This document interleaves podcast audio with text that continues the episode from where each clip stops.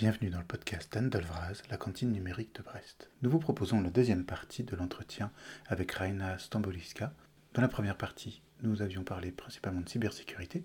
Dans cette seconde euh, moitié, nous abordons le cadre légal des activités du numérique, le RGPD, le DSA, le DEM. Bonne écoute. Je te propose de, passer à un, deuxième, euh, deuxième catégorie de questions que je voulais te poser. Euh, on va dire, de, depuis les activités du numérique ont, eu un encadrement relativement permissif ou, léger euh, depuis, euh, depuis leur popularisation, on va dire, depuis les années, début des années 2000, fin des années 90. Euh, et puis bah, maintenant, on commence à se rendre compte qu'il faudrait peut-être un peu renforcer tout ça. On commence à avoir des outils, et en particulier au niveau européen, ça bouge. Donc on a le RGPD et puis bah, on a en, ce moment discuté le, DSA, le DMA. Je sais que c'est des choses sur lesquelles tu travailles beaucoup. Est-ce que tu peux nous expliquer un peu comment, bah, déjà, c'est quoi la différence entre, ces trois outils, comment ils s'articulent, comment on peut voir clair là-dedans? Yes. Alors, si tu veux, le, RGPD, hein, je pense qu'il n'y a plus personne en France à ignorer ce qu'est le RGPD. Oui, il faut, faut, cliquer sur euh, oui, j'accepte tout accepter les cookies. Non, non, non, non, non, non. Écoutez pas. faut cliquer sur tout refuser. non, non, mais bon, euh, le RGPD, si tu veux, on dit le RGPD parce que c'est le règlement, j'insiste. Euh, et les gens qui me connaissent savent que j'ai un, GIF euh, spécialement créé pour, pour ce sujet-là, où il y a une madame avec un fouet qui dit, on dit le RGPD. bref, passons donc le RGPD, c'est le règlement général pour la protection des données à caractère personnel. Donc, si tu veux, c'est euh, en France depuis avant qu'on soit né, hein, 78, euh, en tout cas moi. Euh, ouais, je viens de te traiter de boomer, tu vois. on a la loi informatique et liberté. et si tu veux, le RGPD, c'est allez, soyons fous, 80% du RGPD, c'est la loi informatique et liberté de 78, hein, en fait, qui existait déjà. Sauf que ça a été complété, ça a été augmenté, il y a notamment un, schéma de sanctions qui a été introduit avec le RGPD, qui a fait très très peur à beaucoup de gens. Ah, euh, en fonction de... Des, euh, des, types de violations, euh, tu peux en fait te retrouver à ce que ça te coûte vraiment salé euh, donc 2 voire 4% du chiffre d'affaires monde ou des, des, sommes fixes si tu si, en fait le 4% de chiffre d'affaires monde est, inférieur si tu veux au plafond. donc voilà, si tu veux, tu as des choses comme ça, c'est ce qui est beaucoup en fait fait connaître le, le RGPD parce que les gens ont eu peur et à raison. mais en fait, ce que fait le RGPD, c'est redonner des droits euh, aux individus, hein, aux personnes euh, comme toi, moi, euh, mmh sur leurs données. et en fait, commencer un peu, voire beaucoup, à harmoniser ces exigences-là déjà sur le territoire de l'espace économique européen. Ça, mmh. dépasse un tout petit peu l'Union européenne à, enfin, à proprement parler. et en fait, depuis ce qui s'est passé, c'est on se rend compte aujourd'hui que tu as quand même beaucoup de pays ou des États tels la Californie, etc., qui ont en fait commencé à adopter des, des, textes similaires, tu vois, pour, pour en fait avoir un encadrement plus propre des données à caractère personnel de leurs résidents. Parce que le RGPD concerne les résidents européens, pas les citoyens. pas seulement les citoyens. Ça, c'est important à le rappeler parce que je peux très bien euh, venir mmh. du, Pakistan si je, si je suis résidente euh, dans un pays euh, de l'espace économique européen. bah, en fait, je profite des protections de, du RGPD. Mmh. c'est, si tu veux, donc là, on a en fait un cadre qui est assez spécifique, qui est vraiment vie privée, si tu veux. Ouais.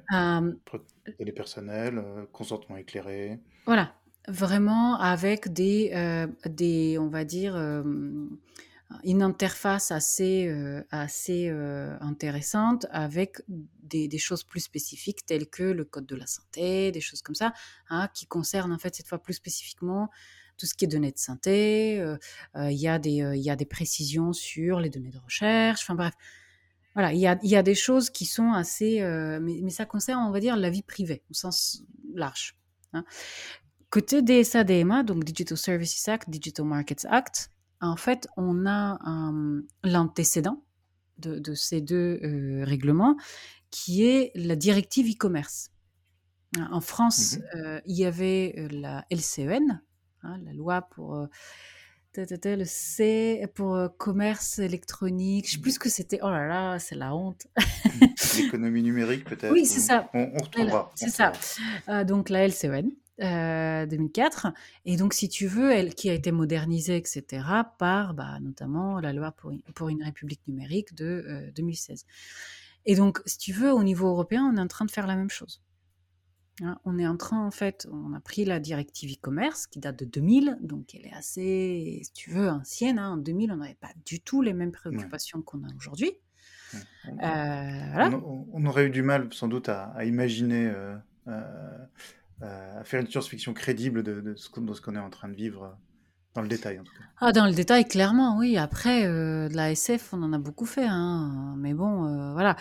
Et donc, si tu veux, la question était, ok, comment est-ce que, en fait, on, met à jour, on modernise ce cadre-là pour tout, pour toute l'Union, voire tout, l'espace économique européen?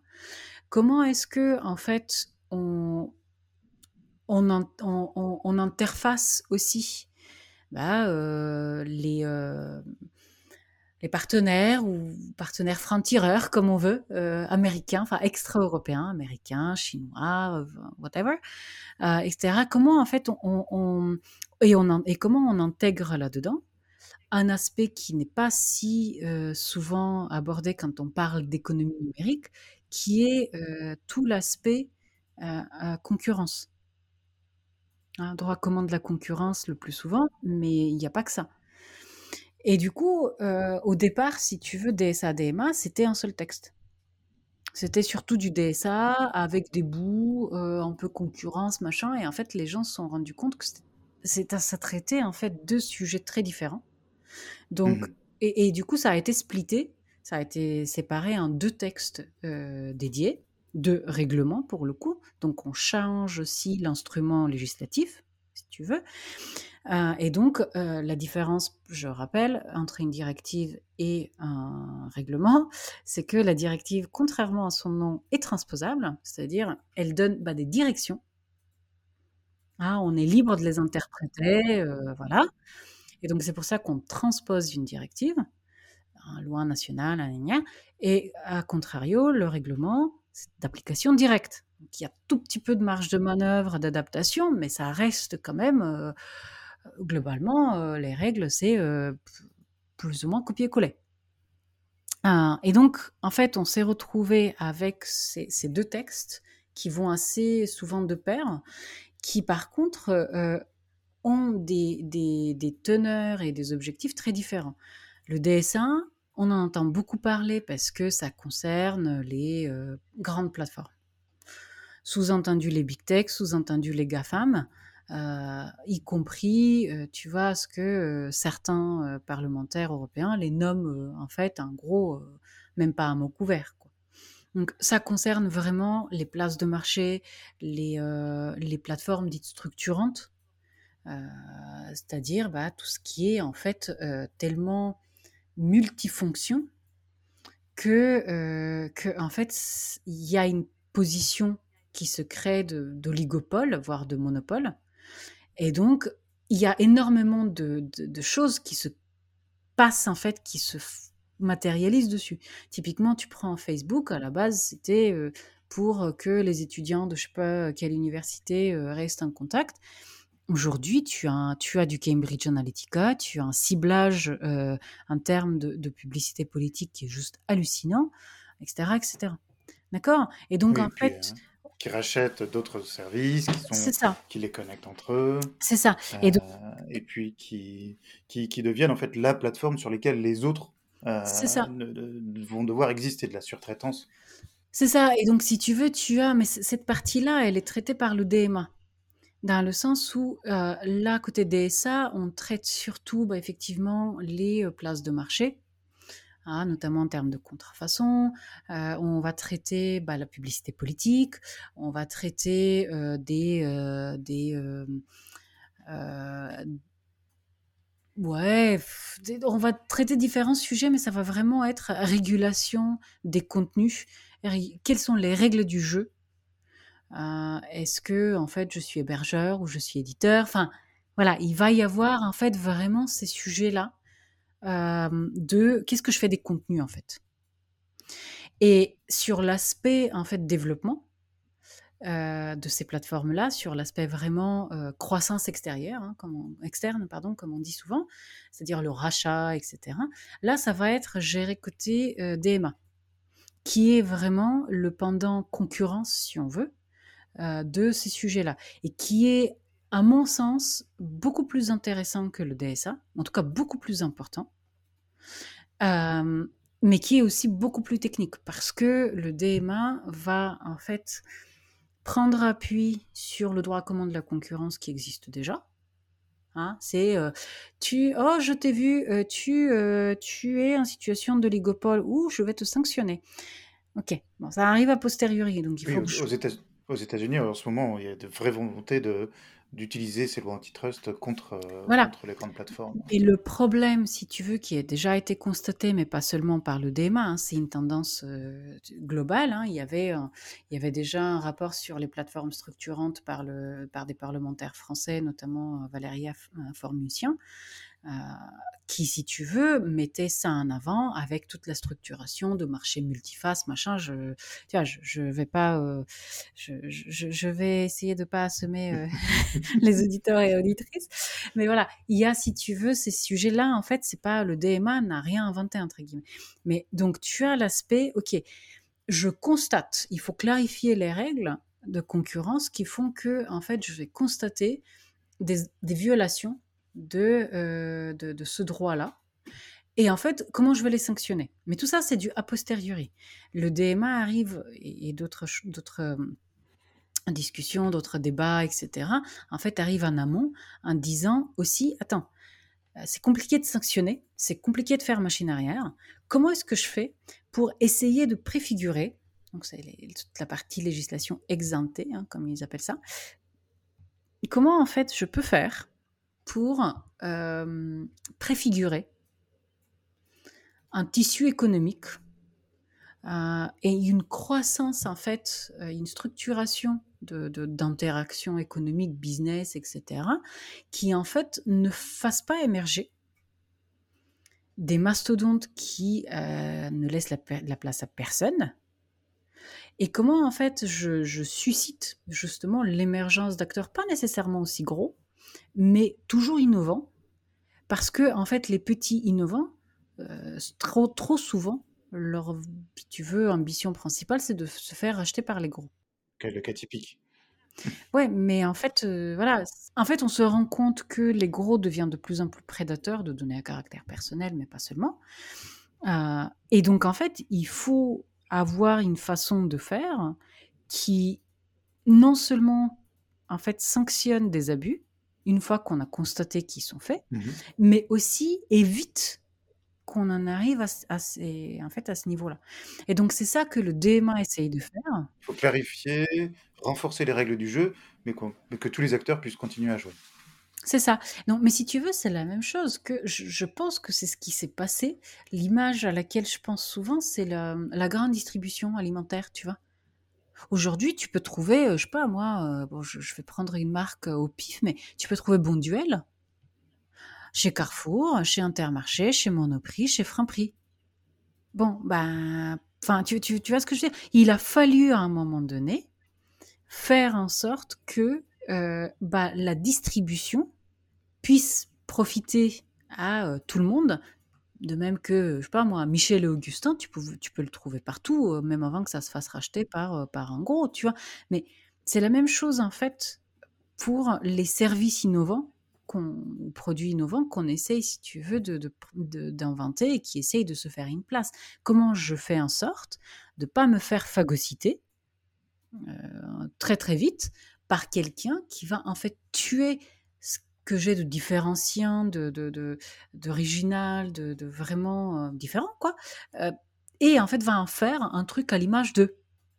Et là, il ne s'agit pas que des gros, hein, enfin que des Américains, je veux dire, il s'agit de d'autres, euh, les BATX chinois, ils sont, tu vois, ils, sont sur le même modèle, ouais. Ils ont des, des, des, des velléités, ouais, qui sont, si tu veux, un peu similaires.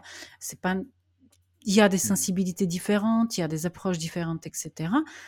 Mais en fait, on, on se retrouve avec des gros qui peuvent se permettre de plus en plus en fait de développer des choses, y compris à perte, parce qu'ils ont les moyens, et donc d'investir de plus en plus en fait de secteurs différents, au détriment des petits qui en fait eux ils ont un service ou un produit vraiment innovant, mais qui peinent à se faire une place parce qu'il est occulté par quelqu'un qui, dont le service ou le produit n'est pas nécessairement terrible, mais peut se permettre de vendre à perte. Et donc, c'est, le DMA, en fait, c'est ça que ça essaye de, de, de, structurer, de préfigurer. Bon, euh, franchement, c'est super compliqué comme, comme sujet, hein, au sens où. Euh, Mais je crois que tu, tu, tu l'as bien, tu l'as bien explicité. Euh, Je pense que c'est, c'est, beaucoup plus clair comme tu. Voilà, les, les, articulations entre les trois, les trois niveaux, leur place historique, puisque donc il y en a qui sont déjà à l'œuvre, le RGPD, et, et qui a montré euh, son efficacité. C'est pour ça, comme tu l'indiques, que euh, bah, on le copie, on, il fait peur, etc. Le DSA et le DMA qui, euh, eux, sont en cours de travail, voilà, devraient arriver bientôt. et bientôt aussi, c'est la, la présidence tournante de, de, l'UE qui, qui, arrive à la France. Hein. Euh, la France a dit euh, le, numérique est une, serait une de nos priorités. Je pense qu'ils l'ont dit. De, je, me demande combien de priorités ils ont, mais, mais en tout cas, euh, qu'est-ce que qu'est-ce que toi tu qu'est-ce que tu penses qu'ils vont pouvoir insuffler en fait dans cette priorité? Qu'est-ce qui c'est quoi qui arrive après en fait le DSA, le DMA, mmh. Au niveau UE ah, Si tu veux, il y a alors la présidence tournante pour rappel, c'est tous les six mois un État membre de, l'Union prend la tête du conseil. Et le conseil, son rôle, en fait, est d'impulser des directions politiques. C'est de, donner, en fait, une grande stratégie euh, pour l'Union. Et après, tu vas avoir la commission dans son rôle de proposition de loi, euh, enfin, donc de textes, d'actes législatifs, etc., aidé par les différentes agences euh, bah, typiquement pour la cybersécurité, c'est l'ENISA, machin. Et tu vas avoir après le Parlement bah, qui fait office bah, de Parlement, euh, mmh. hein, qui discute en fait les propositions du, euh, de la Commission du législateur. Donc là, c'est euh, la procédure législative ordinaire, anciennement appelée code co-décision. c'est bon, j'ai le cours, euh, le cours de structuration. Ouais, bien, la pyramide, on voit bien le, trajet. Euh. Voilà, en fait, c'est beaucoup moins pyramidal que ça, c'est beaucoup plus finalement horizontal avec euh, énormément d'allers-retours, etc. Ce qui fait que y a, ça peut en fait paraître très illisible parce qu'il y a, en fait, plus on veut faire de la démocratie, plus en fait on essaye d'impliquer des gens et plus on essaye en fait de parler à plein de gens, à écouter plein de gens, à, à arriver à des consensus. Et donc plus en fait on, a l'impression que c'est un boxon pas possible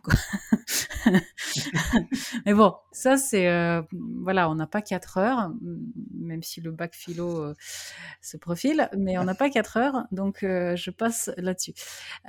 Et donc en fait la, présidence tournante de l'Union c'est tous les six mois en fait un pays membre prend bah, la présidence du Conseil et donc la France euh, prendra la présidence du Conseil euh, le 1er janvier 2022. donc il y a beaucoup de choses, si tu veux, que cette période-là portera. Hein. déjà, il va y avoir les élections présidentielles françaises qui vont coïncider avec ça. Donc, c'est un alignement des astres, si tu veux, qui est assez, assez intéressant, qui est rare. et en fait, il y a des chances que, ne serait-ce que parce qu'il y aura la campagne présidentielle française, qu'on ait une visibilité donnée au sujet européen beaucoup plus importante de par la campagne que ce serait été euh, d'habitude. Et donc, dans les priorités qui ont été annoncées, notamment par Clément Bonne, Mhm.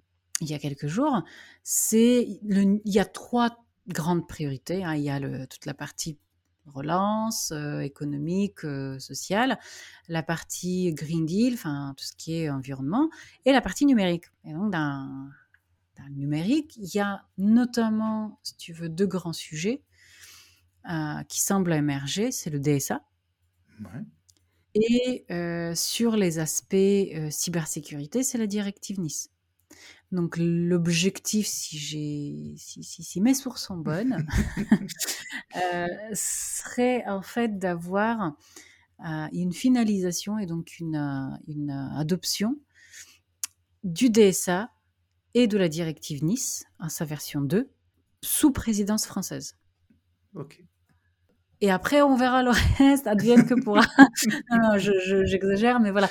C'est- très ambitieux, hein, parce que, encore Mhm. une fois, c'est, euh, ce sont des sujets qui sont extrêmement complexes, où, euh, ça, en Europe, c'est toujours la situation, hein, la, la, la, la coalition et surtout la négociation et le compromis, c'est ce qui prévaut, parce que euh, ben, en fait, tu as 27 maintenant, euh, avant c'était 28, mais tu as maintenant 27 États membres, donc avec leur propre histoire, avec leur propre référence culturelle, alors, avec leur propre aussi perception de ce qui est régalien, de ce qui l'est pas, Ouais.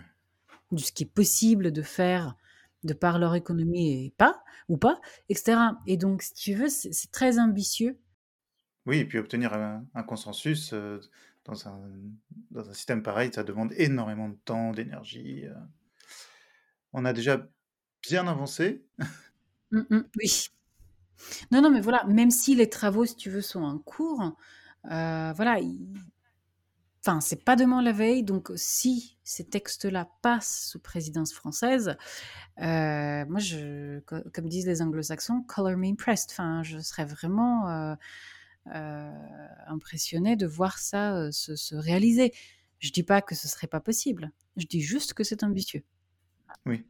Faut Mais veiller au grain. le pari est, vois, et c'est pour ça, en fait, que je, je parle de ces sujets et je m'étale, entre guillemets, sur, les, sur des détails, un peu de procédure et des choses comme ça. Parce que c'est là où, où, où, si tu veux, ça rejoint, en fait, mon propos du début, hein, de cet échange, mais aussi plus largement de mon, engagement, en fait, dans le monde du numérique au sens très large. C'est que on, la tech au sens numérique, hein, le numérique, c'est un sujet de société et c'est un sujet politique. Et il y a un fossé de dingue qui se qui s'est creusé, qui continue à se creuser entre les gens sachant de la technique et les gens sachant de la, de, de, de la fabrique de la loi, qui ne se parlent pas, qui se, se méprisent mutuellement, euh, qui, euh, ou, enfin, Mhm. je veux dire, euh, il y a qu'à ouvrir un réseau social de ton choix pour voir les bondissements, les machins, les, les, les, les jérémiades, mais il n'y a pas, en fait, de- d'effort de pédagogie. Les, les manques de contrôle de soi. Non, non, de- mais ça, pff, euh, si tu veux que des gens veuillent se donner un spectacle, j'y peux rien. C'est leur choix. Je, je suis personne pour juger. Mais tu vois, mais il y a quand même un, un engagement citoyen, tu veux, qui me paraît vraiment manquer euh, cruellement, qui est est-ce que tu connais ton ou ta député et pourquoi Qu'est-ce que tu attends pour aller les voir? Mm. Tu vois, c'est c'est ça, avoir un élu et avoir voté pour un élu. Tu vois, c'est pas juste pour s'écharper euh, en période pré- préélectorale et aller déchirer ou coller des affiches pour un machin, pour un bidule. C'est Ouais. c'est pas, pas ça l'exercice civique. Donc, et, et il faut pas oublier que les élus, ils peuvent très bien, ils elles peuvent très bien avoir des métiers par ailleurs, mais ce ne sont pas des spécialistes de sujets machins au même titre que moi, que toi, etc. Donc ces gens-là, on ne peut pas les blâmer d'être généralistes. Tu vois, si on les éduque pas, comment veux-tu qu'on s'en sorte? C'est pas possible. Certains ont des, des, ap- des appétits ou des, des connaissances de par leur formation ou par leurs intérêts personnels ou leur histoire euh, qui peuvent les amener à, avoir ces compétences-là, mais c'est vrai qu'ils ne sont pas omniscients. La représentation, c'est sur toute la durée du mandat, et pas simplement, comme tu le soulignes, tous les, ouais. Tous les X années, dans l'urne, ou quand on appuie sur le bouton du, de la machine à voter électronique. Ouh, tu vas pas me lancer là-dessus, s'il te plaît. non, non, non, on n'a plus le temps. si, les, si des gens veulent continuer, si des auditeurs ou des auditrices veulent, euh, veulent continuer à, profiter de tes analyses, euh, ils peuvent consulter ton, ton blog, 50 euh, nuances d'Internet, sur ZDNet. Tu as, je crois, une, une infolettre, une newsletter. ouais. On peut, on peut s'abonner. Une newsletter mensuelle. Mensuelle, ça va. Elle fait, elle fait 50 pages tous les mois Non, même pas, même pas. Mais tu sais, c'est parce que j'ai pas le temps, en fait, d'écrire. parce que, en fait, quand j'ai commencé à penser à cette, à cette infolettre-là, on m'avait dit, ouais, tu connais les Monday Letters? Ouais, je vois bien le principe, sauf que c'est tous les lundis. Et j'ai pas le temps, moi. Enfin, je, juste, ça prend du temps, en fait il n'y a pas, et même s'il y avait un jour de plus, je pense que ce serait pareil, on le remplirait quand même. Donc, euh, du coup, en fait, je me suis dit, euh, voilà, je vais garder une fréquence mensuelle euh, parce que, en fait, la demande, si tu veux, de départ était, on m'avait dit, ouais, tu, tu quand même, tu fais beaucoup d'interventions médias, tu écris à pas mal d'endroits, parfois tu te lances dans des trades Twitter, machin, etc. Euh, en fait, si je veux lire Raina, je fais où? Et c'est comme ça que c'est parti. Bon, si tu veux, ça a évolué dans le sens où euh, il y, a, y, a, du off, il y a des, des petits, euh, petites anecdotes un peu rigolotes de temps à autre, il y a des choses comme ça. Mais voilà, je, je trouve que c'est un, une façon vraiment sympa d'interagir avec les gens, où il y a justement, c'est on prend le temps. Moi, je prends le temps pour l'écrire, les gens prennent le temps pour la lire. Tu vois, il n'y a pas besoin, en fait, de se jeter sur le truc, de réagir à chaud, machin, et des trucs mmh. comme ça qui, finalement, n'apportent pas grand-chose. Tu vois, et euh, de temps en temps, j'ai des retours rigolos euh, de... Euh, moi, je parle de diversité et de, de violence sexuelle, et un admin me répond en privé en me disant, tu sais que notre filtre anti-spam t'a classé un spam parce que tu as parlé de sexe. Super. Te voilà catalogué. Euh, voilà, voilà. Ah ouais, ouais, alors que j'avais parlé de violence sexuelle et sexiste mmh. euh, sur euh, bah, en ligne, quoi. Donc c'était un peu bizarre. Mais bon, donc bon. Et puis pour tout ce qui est à chaud, justement, donc la lettre c'est pour les choses qui sont refroidies. Et pour ce qui est à chaud, tu es très, je le crois, active sur, sur le réseau social, sur le média social Twitter, avec un, avec un handle, avec un pseudonyme Malicia Rogue. Euh, ça, ça, vient d'où? C'est pourquoi tu as choisi ce C'est les X-Men. parce que parce que si tu veux depuis un gros mais 19 ans, j'ai euh, une mèche blanche euh, naturelle en fait. C'est ça le secret. Et, ah ouais, ouais. Et en fait, et, euh, et en fait j'avais cherché un truc, tu vois, un nickname sur IRC, machin. Et en fait, je me suis dit, ouais, vas-y, ça s'est pas pris. du coup, je vais prendre ça. Et après, euh, il y, a eu, si tu veux, bien sûr, il n'y a pas que ça, hein, mais euh, si tu veux, j'avais découvert euh, bah, plus ou moins en même temps les X-Men, donc que ce soit le comics, que ce soit les films, parce qu'à l'époque, il n'y avait pas tant de films que ça, il y avait surtout les comics. et en fait, ça avait fait mouche, si tu veux, la représentation en fait des, des interactions de ce qui est différent, de ce qui est nouveau, de ce qui en fait ce qui fait peur, ce qui est inconnu. Hein euh, toute ressemblance avec le sujet dont on vient de parler est purement fortuite. Euh, ça avait fait mouche, si tu veux, avec un, un, livre de hard SF, on va dire ça comme ça, que, un deux volumes que j'avais euh, trouvé très bien, qui s'appelle Les enfants de Darwin et l'échelle de Darwin, donc c'est les deux, deux volumes. et en fait, que moi, généticienne jeune généticienne, j'avais trouvé ça super parce que en fait le bouquin, si tu veux, notamment le, volume 1, parlait surtout de l'aspect, il se passerait quoi si euh, des, euh, euh, des parties du génome humain, en fait, si tu veux, qui sont dormantes, s'activaient. Et en fait, on est dans la situation où tu as une, en fait, une nouvelle espèce humaine. Hein, c'est pas, c'est pas Homo sapiens, c'est autre chose Hein, comme il y a eu le Néandertal, euh, voilà. Euh, et il se passerait en fait quoi si des enfants, finalement, hein, euh, de Mmh. cette nouvelle espèce apparaissent dans, le- dans la population humaine actuelle? Et, donc, et le deuxième volume, donc ça, le premier volume, c'était très génétique. Moi, c'était c'est ma pro- formation première, donc euh, j'avais kiffé ma race. Euh, on va dire ça comme ça. Et après, si tu veux, le volume 2, c'était vraiment l'aspect social et sociétal de ce truc-là. Donc, la mise au banc, l'ostracis- euh, l'ostracisation, en fait, de, ces, de cette nouvelle espèce humaine, finalement. Et donc, du coup, ça avait fait mouche avec, euh, avec les X-Men. Du coup, je me suis dit, tiens, euh, c'est rigolo, quoi. Des parallèles avec les X-Men, Voilà. les mutants qui sont justement toi aussi ostracisés. C'est ça. Et euh, tu vois, et du coup, en fait, je me suis dit, tiens, je, vais, je vais continuer à explorer ce truc, ce truc-là. Et euh, après, je me suis retrouvée un peu dans, dans cette imagerie-là parce que euh, je, je sais que ça, aujourd'hui, tu veux, je sais que ça s'appelle de la prospective. Hein, le fait de d'essayer d'anticiper des choses, de comprendre pourquoi certaines tendances sont ce qu'elles sont, comment elles se rejoignent, comment elles s'influencent mutuellement. Euh, tu vois, quels peuvent être les catalyseurs dans une direction ou dans une autre. C'est quoi les signaux faibles, hein, qui sont maintenant une expression très dévoyée. Quels sont les, les mécanismes déclencheurs euh, C'est d'irréversibilité ça. euh, ou au contraire de C'est facilitation ça. Et, euh, et tu vois, et en fait, euh, très, très tôt, finalement, je me suis intéressée au sujet numérique, etc. Alors que c'était, enfin, c'était franchement pas moderne, quoi. Euh, tu vois, c'était pas.